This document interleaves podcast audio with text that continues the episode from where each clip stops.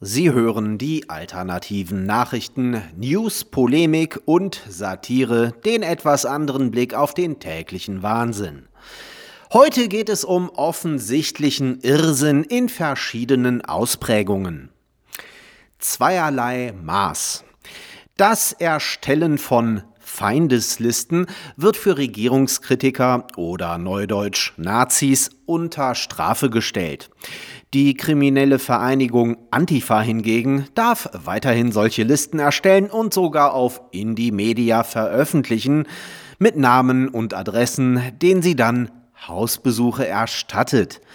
Kavaliersdelikte wie Hausfriedensbruch, Sachbeschädigung, Brandstiftung, schwere Körperverletzung und versuchter Mord gelten dann als antifaschistische Recherchearbeit. Merke, man lebt in einem Unrechtsstaat, wenn nicht gleiches Recht für alle gilt. Der Irre irrt mal wieder. Wir erlauben uns ein Zitat.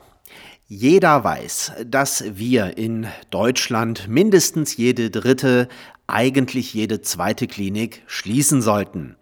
Dann hätten die anderen Kliniken genug Personal, geringere Kosten, bessere Qualität und nicht so viel Überflüssiges.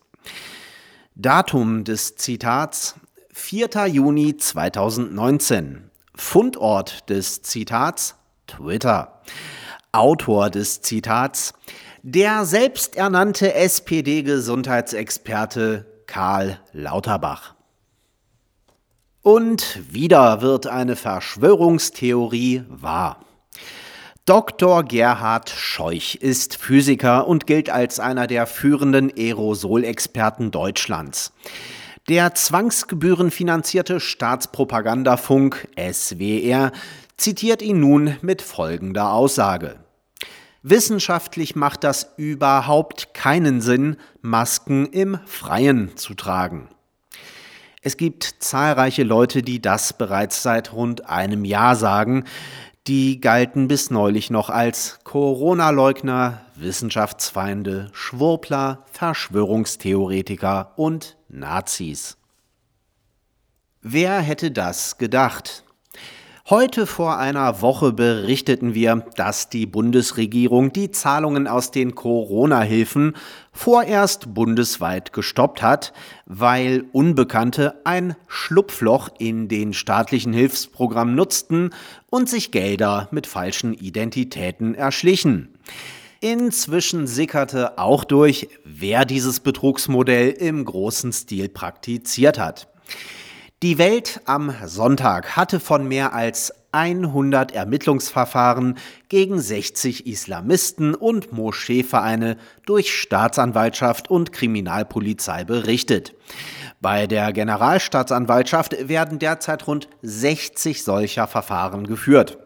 In drei Fällen gebe es Hinweise, dass Corona-Hilfen zur Terrorismusfinanzierung im Nahen Osten genutzt worden seien. Auch der kürzlich in Berlin verbotene Nachfolgeverein der Fusilet-Moschee, in der der Attentäter vom Breitscheidplatz verkehrte, soll Geld erhalten haben.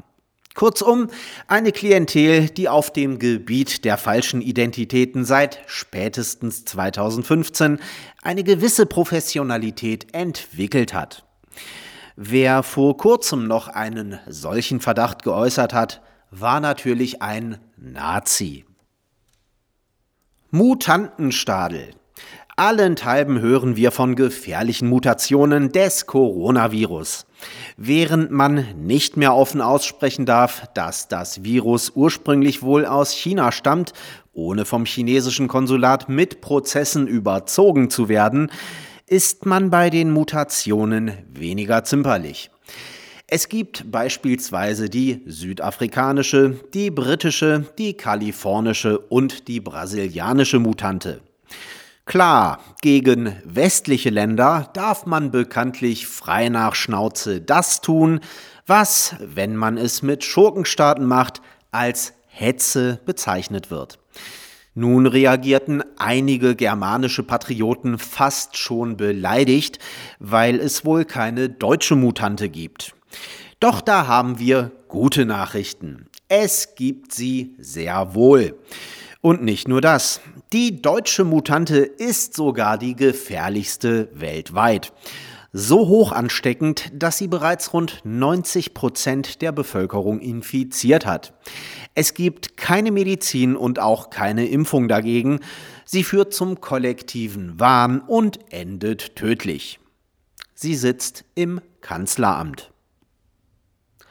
Sie hörten die alternativen Nachrichten, Zusammenstellung und Redaktion Die Stahlfeder.